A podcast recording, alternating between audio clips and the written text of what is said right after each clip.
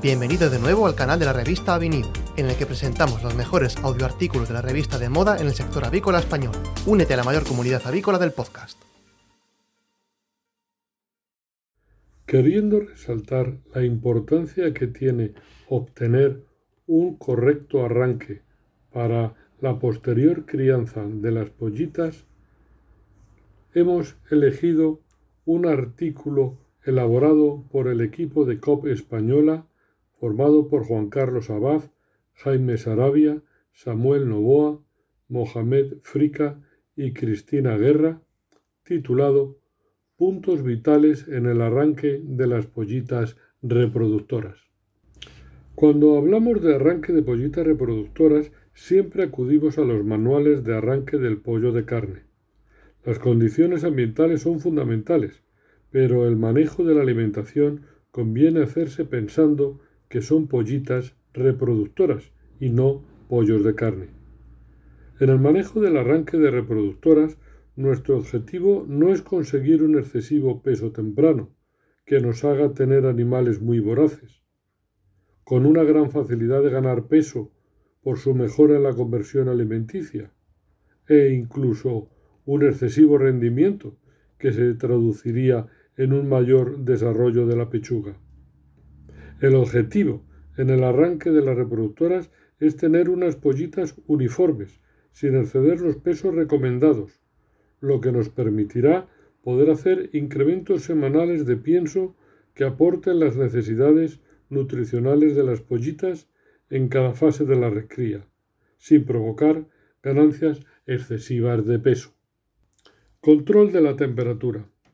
La descarga de las pollitas a la llegada a la granja es un proceso delicado que debe realizarse con rapidez, evitando que los carros queden mucho tiempo a la intemperie, pudiendo provocar en las pollitas pérdida de temperatura o estrés.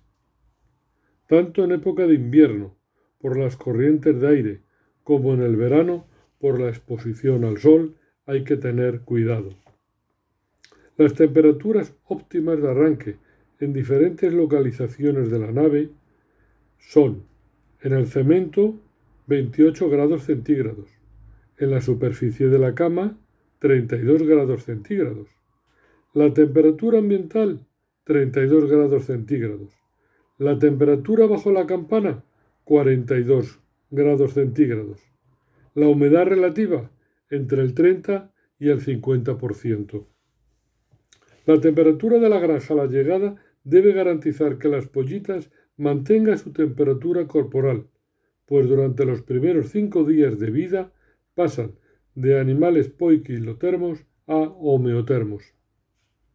Para conseguir unas temperaturas óptimas es necesario precalentar las naves entre 21 a 48 horas antes, dependiendo de la época del año. Una humedad relativa menor o igual del 30% hace que la sensación térmica sea baja y que las pollitas sientan frío. En estas condiciones hay que subir 0,5 a 1 grado centígrado la temperatura de la nave, y si la humedad relativa es alta, mayor del 50%, se debe reducir la temperatura en 0,5 a 1 grado centígrado. La temperatura efectiva de la nave, junto con el comportamiento de las pollitas, nos ayudará a ajustar la temperatura adecuada. Ventilación. La ventilación no debe funcionar antes del alojamiento de las pollitas para evitar pérdidas innecesarias de calor. A veces es preferible precalentar la nave sin la cama extendida sobre la superficie. Una vez el suelo haya alcanzado la temperatura de 28 grados centígrados, se extenderá la cama lo más uniformemente posible.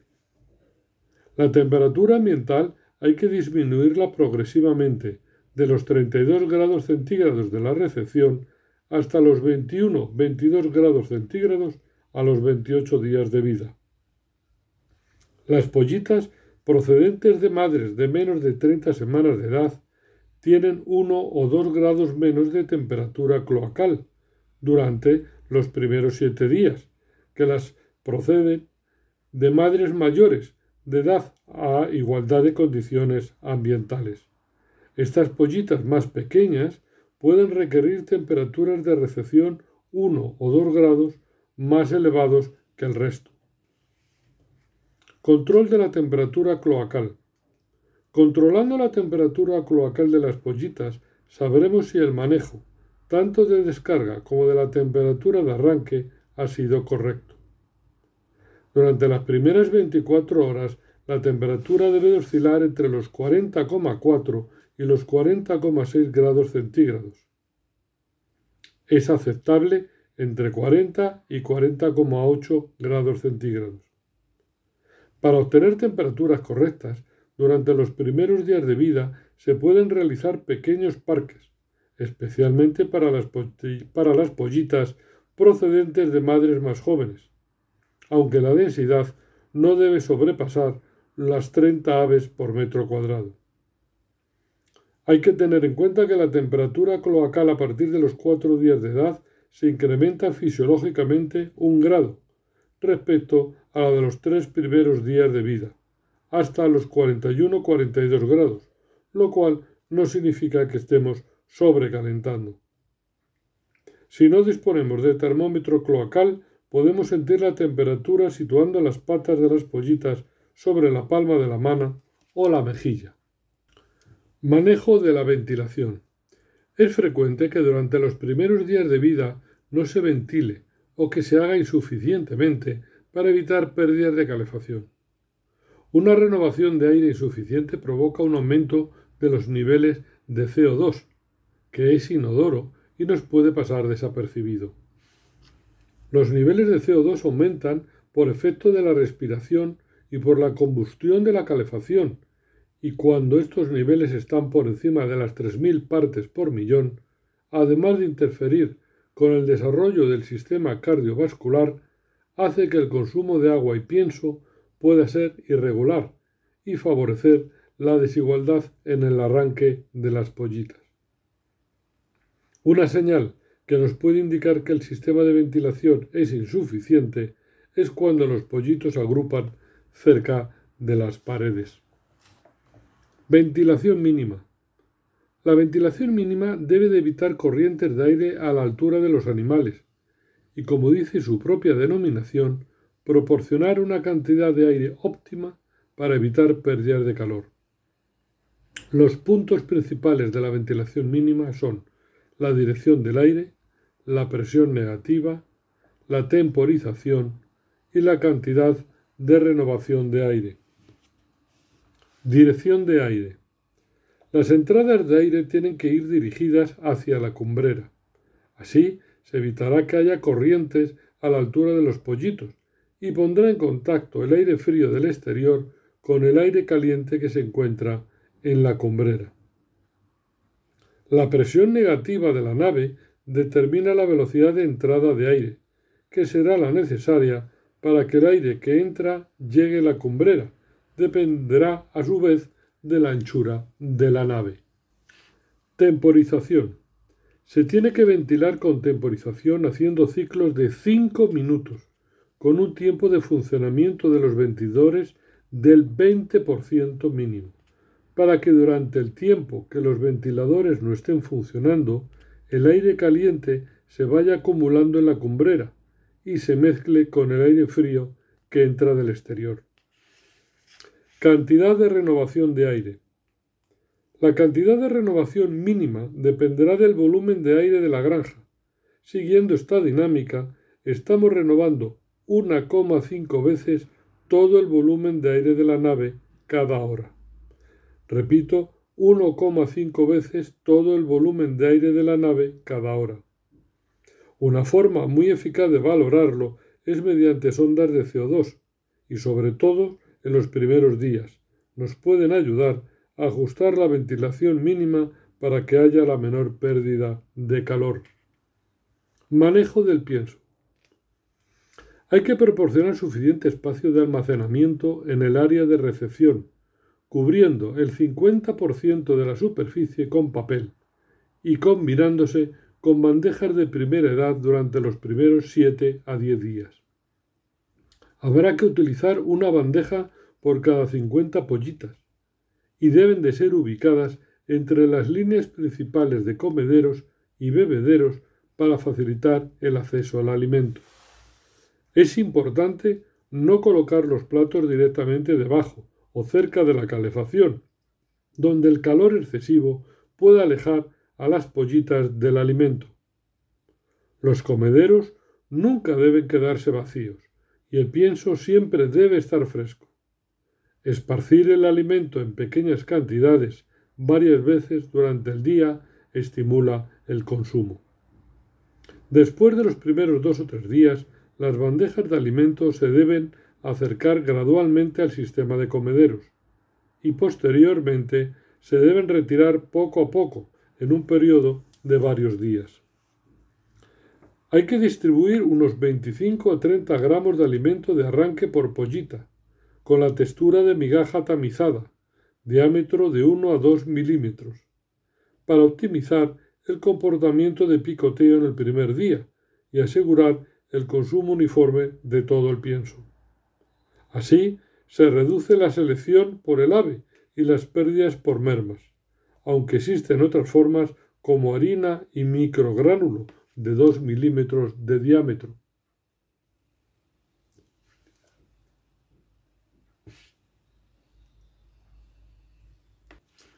Hay que evitar las partículas finas. La pollita no quiere polvo ni tampoco partículas muy groseras, no adecuadas al tamaño del pico de la pollita. La utilización de papel de cartón ondulado es interesante por el ruido que hace, favoreciendo el estímulo de picoteo de las partículas del pienso y evitando el derrame de pienso a la superficie no cubierta. Características nutricionales del pienso. Las características nutricionales del pienso pueden variar según las estirpes y líneas genéticas. En la formulación de estos piensos habrá que favorecer las materias primas nobles, de alto valor energético y proteico, pero también muy digestibles, y con unos valores muy reducidos de factores antinutricionales. El uso de las enzimas exógenas, betaglucanasas, silanasas, fitasas en el pienso ayudan a mejorar la digestibilidad del mismo hasta que empieza la secreción de las enzimas endógenas. Al ser una cantidad de pienso moderada, podemos arrancar con parques más pequeños que nos ayudarán a que el pienso esté fácilmente disponible para las pollitas y poco a poco ir aumentando el tamaño del parque de arranque hasta llegar a la densidad recomendada. Aunque en ocasiones hablamos sobre la alimentación ad libitum los primeros días, este ad libitum debe ser controlado y pesando las cantidades de pienso que repartimos cada día. De otra manera, crearíamos aves muy voraces y con mucho sobrepeso, ya desde las primeras semanas de vida, y derramas de pienso sobre la cama, que consumirán las pollitas cuando empiecen la restricción de pienso. Para conseguir una buena uniformidad desde el inicio, hay que asegurar que todas las pollitas comiencen a comer y beber en las primeras 24 horas después de la descarga. Esto puede comprobarse tocando los buches a las 8 o 24 horas y tendría que detectarse si hay agua y pienso en el 60 y 95% de las pollitas respectivamente. Actualmente a las pollitas en incubadora se las somete a un tratamiento de pico mediante infrarrojos. Hay que vigilar que la zona marcada por el tratamiento de picos no se acerque a las narinas. Debe limitarse la zona más externa del pico. En ciertas ocasiones, especialmente en aves procedentes de madres jóvenes, puede tener dolor en la zona del pico, lo que inhibe o reduce el consumo de pienso y agua, y provoca desigualdades en el arranque de las pollitas.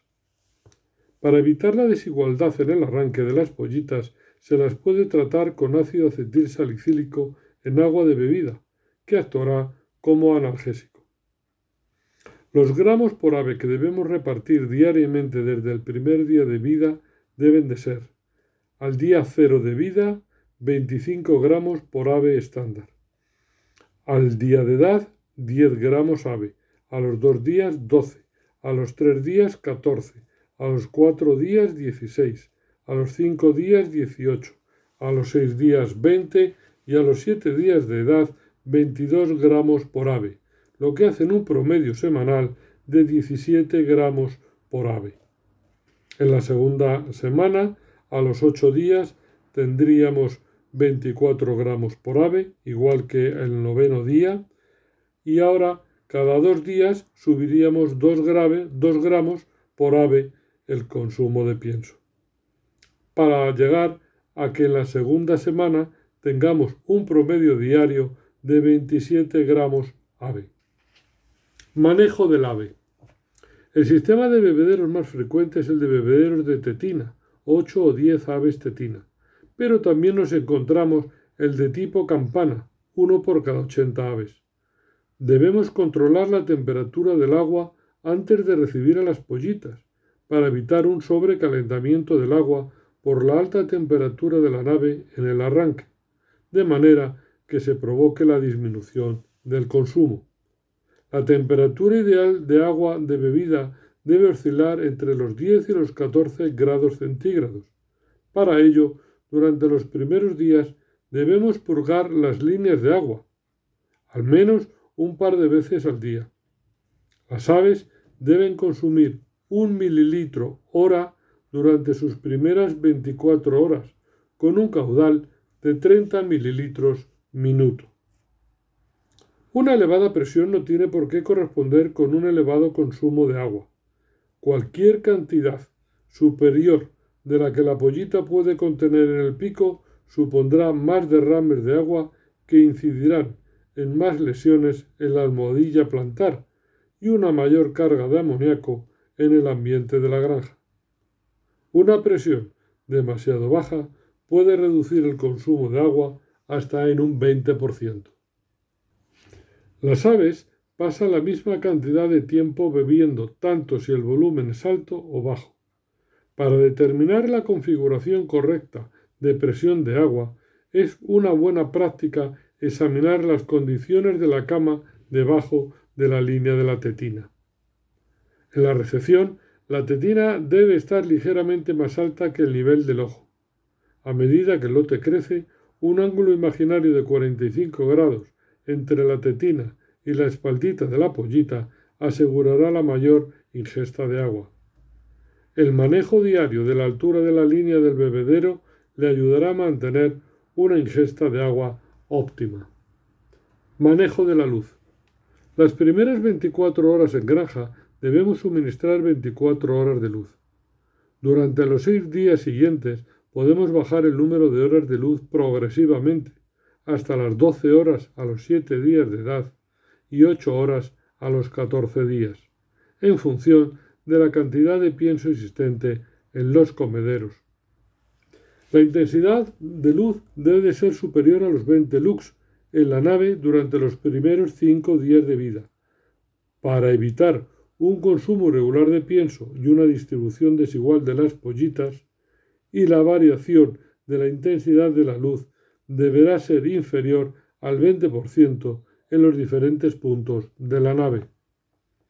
Las pollitas deben distribuirse de manera homogénea sobre toda la superficie disponible. La formación de grupos puede ser indicativo de corrientes de aire, bajas temperaturas o variación de la intensidad lumínica.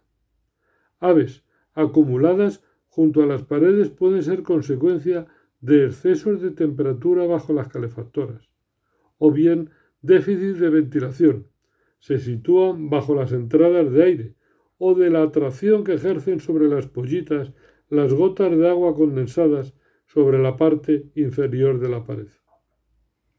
No todas las pollitas deben realizar la misma acción al mismo tiempo. Pueden estar comiendo, bebiendo, descansando o jugando una distribución irregular de las pollitas sobre la superficie de la nave puede conllevar consumo de pienso y temperaturas irregulares. Descarga el artículo completo en avinews.com y mantente actualizado con las últimas noticias del sector. Hasta pronto, Agricaster.